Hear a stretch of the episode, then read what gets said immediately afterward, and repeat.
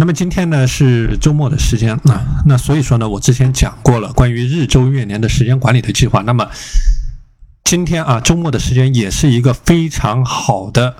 去践行你周时间管理的一个复盘和总结的一个时间点啊，去思考一下你这一周的时间的利用、精力的管理，包括下一周的这个情况怎么样去落地执行啊。那我之前跟你分享过啊，周计划它是月计划的细分的落地，就说呢，你需要把每一个月的计划来进行拆解。那么我们在这个私教刚开始的时候呢，也做了这样的一件事情啊，就是你要把一周具体要做的事情计划落地，越细越好。那么我们之前是在多个维度上去进行了一些规划啊，比如说你的学习的计划，你的中医药知识的学习啊，你的营销知识的学习，你的时间管理的学习，你的输出的计划，所以这些都是具体的要做的事情。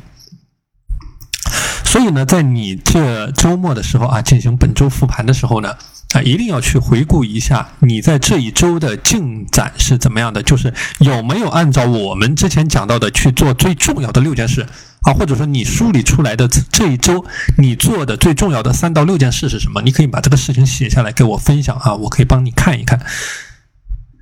所以说，做这个梳理的过程啊，是避免你进入到一种伪勤奋的状态啊。一定避免进入这个伪勤奋的这帮状态。这个伪勤奋的状态啊是非常害人的，就是一宁愿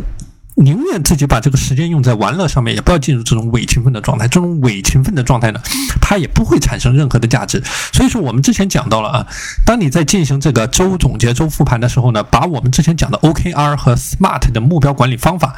啊，进行一个思考，进行一个运用，就是你在这一周，那比如说我们在这个践行开始之前呢，我们是列出了每周的具体的计划表，那么你要去思考一下，你在这一周完成的任务指标的情况是怎么样的。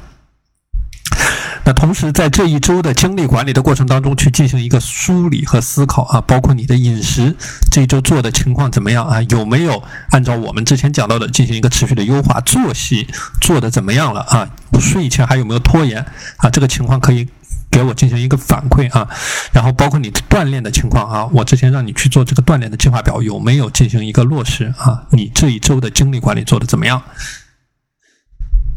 那么另外一个点就是说，你这一周目标的完成情况是怎么样的啊？那么我们在刚开始的时候呢，是列出了我们这一周的目标的这个规划表。那么你可以对照着我们的规划表去进行一下反思，看一下你这一周的目标完成情况是怎么样的啊？那也可以给我进行一个分享啊，比如说你完成了百分之六十、百分之八十啊，具体是一个什么情况？那么我们之前也讲过啊，你要促进你的周计划的达成率呢，你可以从几个方面去进行一些思考啊。比如说，第一个就是你可以去设计一些进度条的体系啊，或者说你把这一周的完成的进度啊，各位进行一个分享。刚才我讲了百分之六十、百分之八十，或者某一个具体的项目你完成的情况怎么样？你是完成了没有完成，或者说完成了一半啊？具体怎么样完成的情况？那么第二呢，就是说如果你完成的比较好的项目啊，比如说你的这个学习的计划啊，完成的比较好啊，你觉得你这一周做的比较好，那么有没有去设计一些啊，给到自己的激励的体系，或者说正向反馈的体系啊，去鼓励自己把这件事情继续给做下去啊？如果说针对你完成的比较好的情况啊，如果说哎你出现了偏差，你完成的有所欠缺的情况，那么有没有去思考过啊？那我应该怎么样去？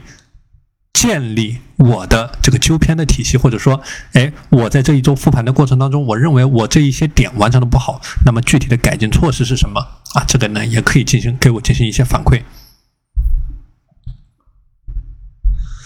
所以呢，这里就是给你讲到的啊，那么可以利用这两天的时间啊，去思考一下对这一周的时间管理的践行情况进行一个简单的复盘和思考。同时呢，对我们下一周的情况去进行一个简单的计划。